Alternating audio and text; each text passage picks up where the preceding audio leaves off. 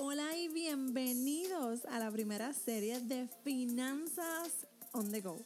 Mi nombre es Meralis Morales, soy de Puerto Rico y te ayudo a través de mi página meralismorales.com a tomar el control de tu dinero, finanzas y presupuesto.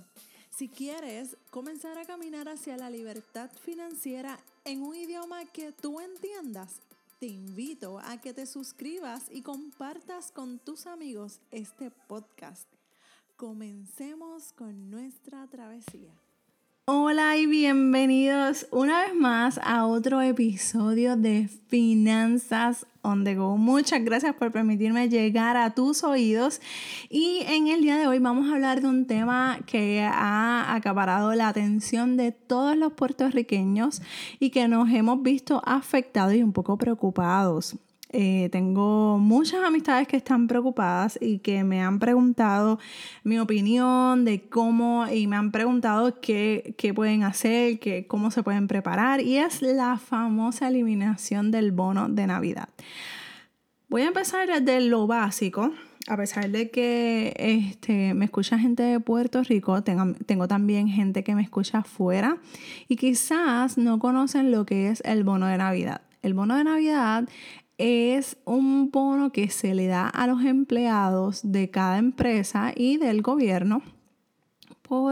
Es como un tipo de agradecimiento, como un regalo por parte de la empresa y, y, se le da a final, a principios de diciembre, del mes de diciembre. En estos últimos años, pues lo han adelantado eh, para noviembre, para las últimas semanas de noviembre, pues por la situación que ha ocurrido con, el, con lo que ocurrió con el huracán María. ¿Qué pasa? El gobierno ahora está presentando una reforma en el momento en que estoy grabando este podcast, este, este episodio, no ha sido aprobado todavía la eliminación de ese beneficio. Así que como quiera que sea, tengo muchas personas que están bien preocupadas porque obviamente con ese dinero cuentan y con ese dinero pues resuelven muchas eh, cosas. Sin embargo, muchas veces yo he enseñado de que no podemos depender de un dinero que no tenemos, uno, y dos, esto puede pasar en cualquier momento, ya sea el bono de Navidad o ya sea nuestros ingresos. Que sea justo o no, eso no me compete decir mi opinión porque la realidad es que obviamente tengo mi opinión, pero aquí yo vengo a enseñar finanzas personales. Así que yo te tengo que dar las herramientas o yo quiero darte las herramientas para que tú te prepares para eventos como estos. ¿Por qué? Porque hoy tenemos trabajo, pero mañana no sabemos. Hoy tenemos el bono de Navidad, pero el año que viene no sabemos que si lo tenemos. Así que no podemos esperar o no nos podemos sentar a esperar a que alguien nos regale o nos recompense y contar con ese dinero que aún no lo tenemos en nuestro bolsillo. Así que nos tenemos que preparar. Antes de preocuparnos, es una preocupación, tenemos que ocuparnos. Yo reconozco pues que es un beneficio que yo lo, lo, tenía, o sea, lo, adquiría, este, no sé ahora cómo va a ser este, en 2018, una vez lo aprueben o lo denieguen, no sé, eh, ¿verdad? No sé, porque ahora mismo lo, están evaluando, no ha sido aprobado por parte del gobierno, así que tengo que esperar. Pero sí, no puedo, no puedo evitar que el gobierno cancele ese beneficio para mí. Así que yo me voy a preparar o ya yo me estoy preparando para tener un bono de Navidad propio, mío, desde ahora, desde marzo. Así que de principio de año tú te puedes comenzar a preparar para eso. Así que yo sé que en estos momentos el pueblo de Puerto Rico se encuentra súper estrésico y sabemos que dentro y fuera de Puerto Rico se hace demasiado difícil el poder ahorrar. Porque tenemos muchos gastos excesivos y muchas personas pues lamentablemente piensan que tenemos que trabajar para pagar deudas. Pues porque la vida es así trabajamos y pagamos deudas, trabajamos y pagamos deudas. Y no, nuestra vida no necesariamente tiene que ser así. Así que si tú tomas la decisión de decir, ¿sabes qué? Me cansé de las deudas, no quiero pagar más eh, tarjetas de crédito, préstamos personales, estoy harta. Pues entonces tienes que tomar acción. Y sí se puede salir de deudas, pero hay que hacer unas cosas antes para trabajar ese camino a la libertad financiera. Vivir libres de deudas, claro, claro que se puede, pero hay un gran pero ahí eh, en neón. Este, yo me lo imagino como un, como un letrero de esos de tienda. Chin, chin, chin, sacrificio. Hay un sacrificio bien grande que tenemos, no que debemos, tenemos que hacer. No es fácil porque estamos acostumbrados a hacer lo que nos da la gana con el dinero. Y al momento en que quizás tú te encuentras y en el momento en que yo me encontraba, no quiero pensar, no quiero pensar en que va a haber un día de mañana, yo quiero eso, esa cartera la quiero ahora. Esos zapatos los quiero ahora, esas tenis las quiero ahora. Mañana vemos cómo conseguimos el dinero, así que lo paso un tarjetazo. Y lamentablemente tenemos muchas personas en Puerto Rico viviendo de esa manera. Así que si queremos dejar de vivir endeudados, tenemos que hacer un sacrificio y restringirnos de algunos gustos y dejar de hacer cosas para entonces poder saldar esas deudas que tenemos. Pero sabes qué, esto no es para siempre, esto es momentáneo. Pero si seguimos alargando esta situación de no saldar, de no tomar el control de nuestras finanzas, de saber en dónde nosotros vamos a poner nuestro dinero, vamos a estar toda la vida pagando deudas, trabajando para pagar, trabajando para pagar y no vamos a disfrutar el dinero. Así que ¿Por dónde podemos comenzar? Vamos a hablar de eso ahora. Número uno, anota. Tienes que buscar un papel y un lápiz o hasta puede ser por una aplicación en tu celular para que puedas anotar cada gasto. O sea, todo gasto, por más sencillo que tú creas que sea ese gasto, por más insignificante que sea ese gasto, vamos a anotarlo ahí es donde se nos está yendo el dinero. Si tú crees que es un gasto insignificante y no lo vas a anotar, por ahí es que está una llave, una pluma abierta, un grifo abierto yéndose, no es botando nuestro dinero. Así que hay que empezar a cerrar esas, esas plumas, esos grifos, esa, esa llave para comenzar a, a ver en dónde podemos comenzar a recuperar dinero para poder invertirlo o utilizarlo para saldar las deudas que no queremos tener. ¿Ok? Número dos, identifica. Luego de comenzar a mirar todos esos gastos que ya has hecho por un periodo de tiempo, hazlo. Yo te sugiero que lo hagas dos semanas, pero lo mejor va a ser un mes. En ese mes va a ser súper difícil, va a ser cuesta arriba, se te van a olvidar eh, hacer muchas eh, anotaciones. Eso es normal porque estás comenzando un proceso. Así que aunque se te olvide, mira, olvídate, sigue anotando. Y aunque se te escapó uno, dos gastos, tres, cuatro, cinco gastos, mira, ¿sabes qué? Olvídate, estás anotando la mayor cantidad de gastos, que eso es lo que necesitamos comenzar a identificar. ¿Y qué vas a hacer con esos gastos para identificarlos? Los vas a empezar a poner por categoría.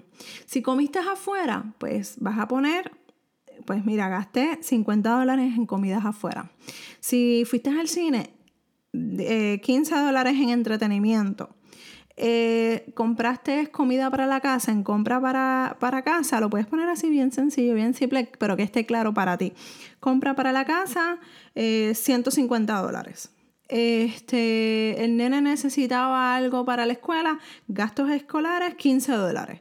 Y así vas a ir identificando cada gasto que tú vas a tener en tu casa. Ya cuando entonces tú veas todo ese panorama, vamos para la tercera, vas a comenzar a sumar y a restar. Y ahí es que va a venir nuestro choque más grande. ¿Por qué? Porque vas a darte cuenta cuánto dinero estás gastando en entretenimiento, cuánto dinero estás gastando en compra, cuánto dinero estás gastando en ese cafecito tan rico que te da en esa tienda famosa, que no, no bajan de 5 o 6 dólares los cafés. Pues entonces ahí vas a empezar a identificar y vas a decir, espérate, espérate, espérate.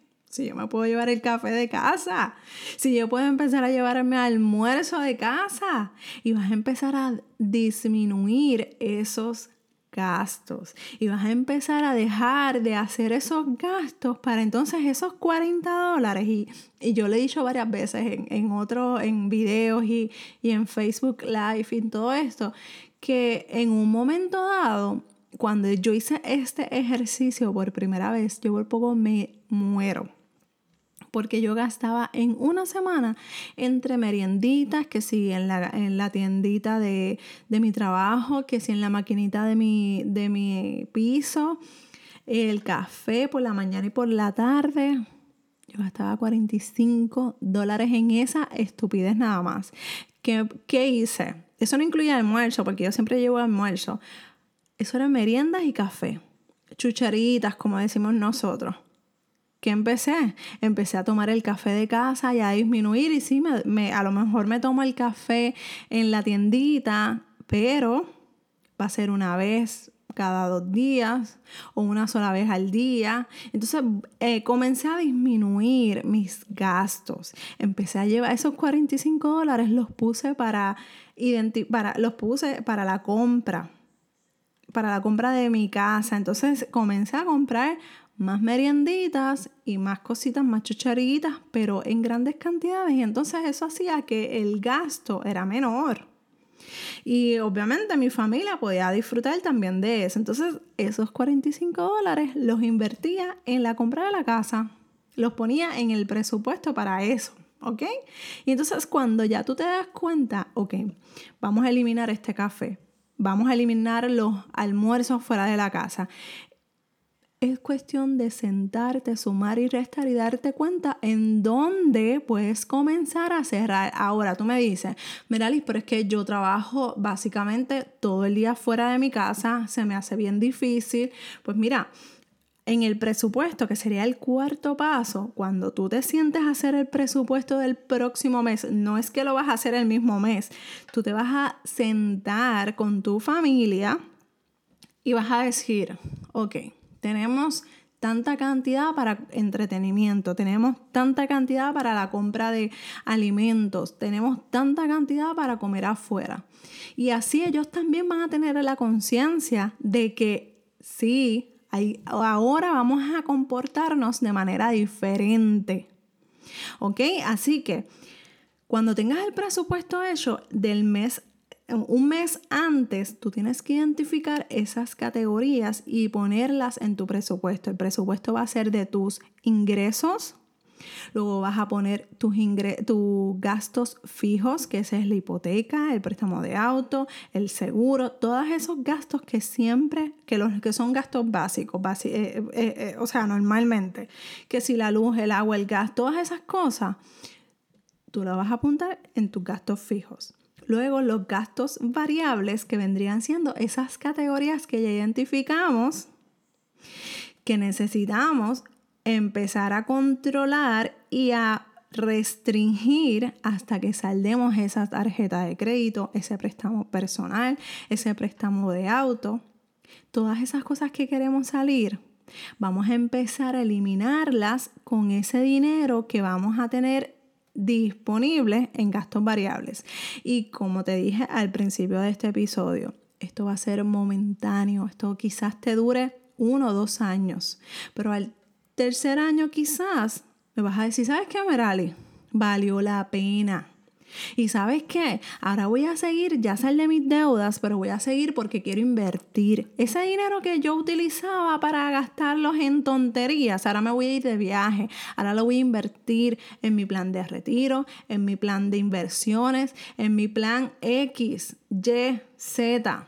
¿Por qué? Porque te vas a dar cuenta que no vale la pena tener montones de cosas en la casa hablando de minimalismo, hay un episodio de minimalismo en el grupo de, de reto financiero. Allí hablamos de eso. Así que todo esto nos afecta, todo nos afecta nuestro bolsillo, nuestro dinero. Así que si no quieres que el gobierno, que el banco, que nadie meta su mano en tu bolsillo, tú tienes que tomar acción. ¿Y cuál es la acción que vas a tomar? Te di cuatro pasos. Anota, identifica, suma y resta. Y el cuarto paso, haz tu presupuesto. Y básicamente con eso tú te vas a comenzar a organizar y preparar para esos días festivos, para los días de, los días de madre, los días de padre, los cumpleaños, los aniversarios, Navidad, Día de Reyes, todos esos gastos que sabemos que siempre son los mismos días. Tú vas a adelantarte y vas a empezar en ese presupuesto a identificar una partida de ahorro para eso específicamente que queremos gastar. Si quieres ahorrar para, para Navidad, tú lo vas a poner, no lo vas a poner en lo que te sobra en tu presupuesto, lo vas a poner al principio. Ingresos en tus gastos fijos. Ahí va a estar la partida de ahorros. Ahorros para Día de Madres, ahorros para Día de Padres, ahorros para Navidad, ahorros para Día de Reyes, para lo que sea que tú quieras disfrutar tu dinero sin ninguna preocupación. Tú, te vas, tú me vas a poner esa partida ahí en el presupuesto, ¿ok? Así que si necesitas ayuda creando tu presupuesto, déjame darte la mano y escríbeme a dudas dudas arroba meralismorales.com. También me puedes conseguir a través de mis redes sociales en el blog meralismorales.com, Facebook me puedes conseguir como Meralis Morales y en Instagram también. Y en el, episodio de hoy mencioné que tenemos un reto financiero. Y en el mes de marzo estamos ahorrando 250 dólares que vendrían bien para nuestro bono de Navidad de mi para mí. Así que si ese es tu caso, que te quedaste sin bono o te puedes quedar sin bono o te quedaste sin trabajo, te invito a que entres al grupo de Facebook Reto Financiero 2018. Así que espero verte por allí y cualquier preguntita, dudas, arroba meralismorales.com. Espero que nos escuchemos en nuestro próximo episodio de Finanzas on the Go.